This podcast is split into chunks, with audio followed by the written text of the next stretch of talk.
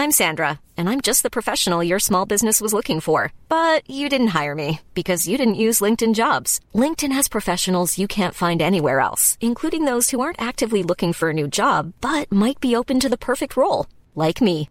In a given month, over 70% of LinkedIn users don't visit other leading job sites. So if you're not looking on LinkedIn, you'll miss out on great candidates like Sandra. Start hiring professionals like a professional. Post your free job on linkedin.com/spoken today. Somos salvos por obra. Comentário de Mari Persona. Às vezes nós falamos que não somos salvos por obras, mas isso não é totalmente correto, né? Quando nós entendemos que sim, somos salvos por obra. Os discípulos em João 8, eles perguntaram, os discípulos não, uh, é os discípulos, em João 8, versículo 28, disseram depois: Que faremos para executarmos as obras de Deus? Eles perguntam com obras no plural. E o Senhor responde no singular. Jesus respondeu e disse-lhes: A obra de Deus é esta, que creiais naquele que ele enviou. Então, sim, somos salvos por uma obra, que é crer naquele que Deus enviou, crer, crer no seu Filho Jesus, que Deus enviou ao mundo para salvar pecadores. E quando nós abrimos lá em 1 Tessalonicenses, capítulo 1, nós vamos encontrar essa obra também entre as coisas que os tessalonicenses está, uh, estavam fazendo, as coisas pelas quais eles eram lembrados. 1 Tessalonicenses, capítulo 1, versículo 2: Sempre damos graças a, a Deus por vós todos, fazendo menção de vós em nossas orações, lembrando-nos sem cessar da obra da vossa fé. Essa obra da fé é aquela de crer naquele que Deus enviou. Da obra da vossa fé, do trabalho do amor, que é uma consequência da, da fé. Aqueles que creem vão trabalhar também, mas vão trabalhar movidos por amor, não movidos por interesses, não movidos por eh, busca de recompensas ou qualquer coisa assim. Vão trabalhar movidos por amor. E da paciência da esperança em nosso Senhor Jesus Cristo diante de Deus nosso Pai, nosso Deus e Pai. Então essas três coisas caracterizam um verdadeiro cristão. Primeiro, a obra da fé. Segundo, o trabalho do amor. E terceiro, a paciência da esperança, ou a perseverança da, da esperança, do aguardar é? em nosso Senhor Jesus Cristo diante de nosso Deus e Pai. Quando nós analisamos a maioria das, das religiões que se dizem cristãs, elas uh, realmente fazem muitas boas obras, né? muita caridade. Se você analisar no Brasil, por exemplo, tem uma obra católica chamada Santa Casa de Misericórdia, que tem em muitas cidades do Brasil, que foi iniciada por uma freira muito tempo atrás, né, alguns décadas atrás, e acabou se tornando, se espalhando por todo o país. É um hospital que tem em todos os lugares. Vocês vão encontrar asilos também, uh, inclusive uh, o catolicismo romano é campeão em boas obras, né? E sem, sem desconsiderar o valor que tudo isso tem, mas para a salvação, uma obra só é necessária. Uma obra só, a obra da fé. A obra de Deus é essa, que creiais naquele que, que ele enviou. Então, qualquer religião que coloque boas obras como meio de salvação, na realidade é, é uma religião egoísta. É, é, é, incomparável o que os espíritas fazem, por exemplo, em termos de boas obras. Eles têm muitas, muitas instituições para cuidar de pobres e viciados, de mas a questão é a seguinte: eu, antes da minha conversão, eu naveguei por essas águas espíritas também, e, e uma coisa difere isso, uma coisa diferencia o espiritismo do cristianismo verdadeiro, do cristianismo bíblico. Um espírita, quando ele faz uma boa obra, ele está pensando em eliminar o seu karma. O que é o karma? O karma é a sua carga de, de pecados. Ele quer neutralizar o seu karma. Então ele faz boas obras. Então, se tem alguém passando necessidade, ele corre lá ajudar essa pessoa. Não porque essa pessoa precisa da, da ajuda, mas porque ele, ele precisa diminuir a sua conta bancária, o seu saldo negativo, vamos dizer assim, nas contas no banco de Deus. Ele que precisa das obras, não, não o, o necessitado. Ele que precisa. E, e, fica uma situação até meio esquisita, porque Se ele aplaca a fome de um necessitado, e segundo a doutrina espírita, aquele cara nasceu uh, para pagar os erros da sua vida anterior, ele nasceu pobre, miserável, doente, e por isso que ele sofre fome, dor, doença, etc, etc. Então, quando um espírita vai ajudá-lo, o que ele está fazendo? Ele está atrapalhando a evolução espiritual daquele que teria que estar sofrendo para pagar os seus, os seus pecados de uma vida supostamente anterior.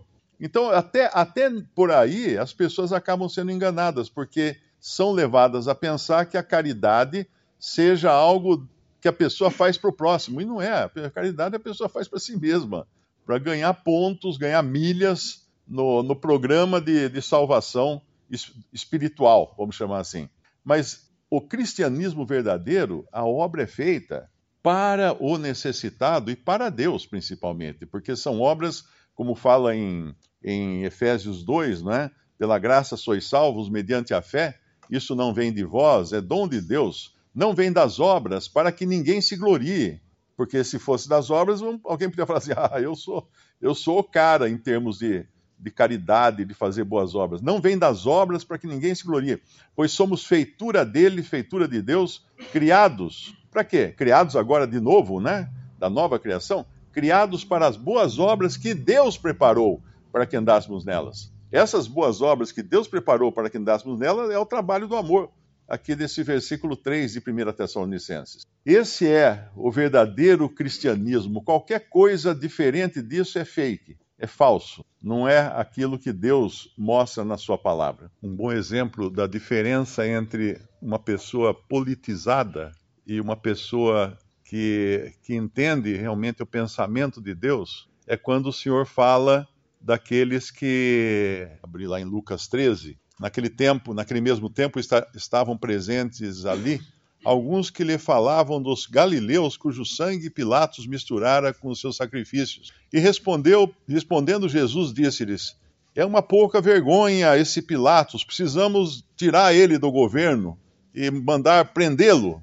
Não. Jesus disse: Cuidais vós que esses galileus foram mais pecadores do que todos os galileus por terem padecido tais coisas? Não, vos digo, antes se não, se não vos arrependerdes, todos de igual modo perecereis. E aí vem o outro exemplo da Torre de Siloé, que é praticamente igual. O que, o que o senhor faz ali é tirar o foco no, no agressor, no perseguidor, e trazer para os corações deles. Se eles não se arrependessem, como é que ia fazer? Eles também iam perecer.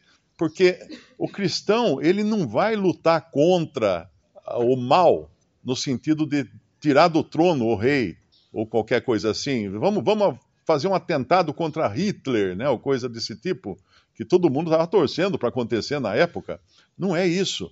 O, a palavra de Deus leva para o, o próprio cristão a questão: como que você está diante dessas, dessas perseguições e dessas dificuldades? É o seu, é o, o seu problema é, é dentro de você, não é fora. Não queira, não queira arrumar uma desculpa jogando a culpa nos, nos governantes ou no sistema ou, ou, qualquer coisa desse tipo. Então é sempre, é sempre importante entender que em quaisquer circunstâncias, o que o Espírito Santo quer fazer é trabalhar conosco. Não é nós perguntarmos por que está acontecendo isso, não, mas é para que Deus permite isso na minha vida. Para quê? Com que propósito? Com que razão? O que, ele, o que fruto ele quer tirar dessa perseguição ou dessa dificuldade na minha vida. Por isso que aqui em 1 Pedro capítulo 3, ele fala do comportamento do perseguido, não do, do que se deve fazer com o perseguidor. É, se fosse um, uma carta endereçada a correligionários de algum político ou coisa assim, é, Pedro estaria falando assim: olha, vocês têm que fazer assim, vocês têm que tirar esse cara do poder, vocês têm que mudar a política, vocês têm que. Não ele, ele fala o que eles devem, o exercício que eles devem ter, não o, o que o governante ou o perseguidor ou o malfeitor deve ter.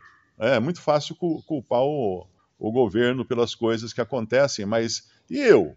Como eu estou suportando aquilo que Deus permitiu que aconteça? Porque se o próprio Senhor Jesus, sendo quem ele era aqui na terra, ele se sujeitou a sofrer, não é? Nós poderíamos dizer assim: e se ele pegasse Pilatos e mandasse prender Pilatos e não fosse crucificado? Qual seria o nosso destino?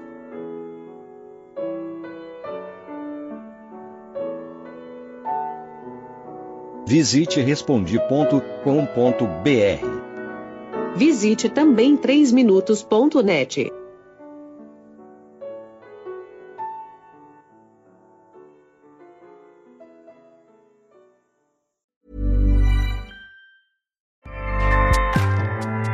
ACAST powers the world's best podcasts. Here's a show that we recommend. The Real Housewives is a guilty pleasure for most, but if you're looking to not feel guilty about that pleasure, tune in to Everything Iconic with me, Danny Pellegrino, where I break down all the messy moments and behind the scenes antics of Bravo's popular franchise. And on Everything Iconic, I also interview celebrity guests like Kelly Ripa, Kiki Palmer, Drew Barrymore, Cameron Diaz, and more about their guilty pleasures, their past work, and so much more. So if you're pop culture obsessed and find yourself watching way too much reality TV like me, tune in to Everything Iconic with Danny Pellegrino wherever you listen to podcasts.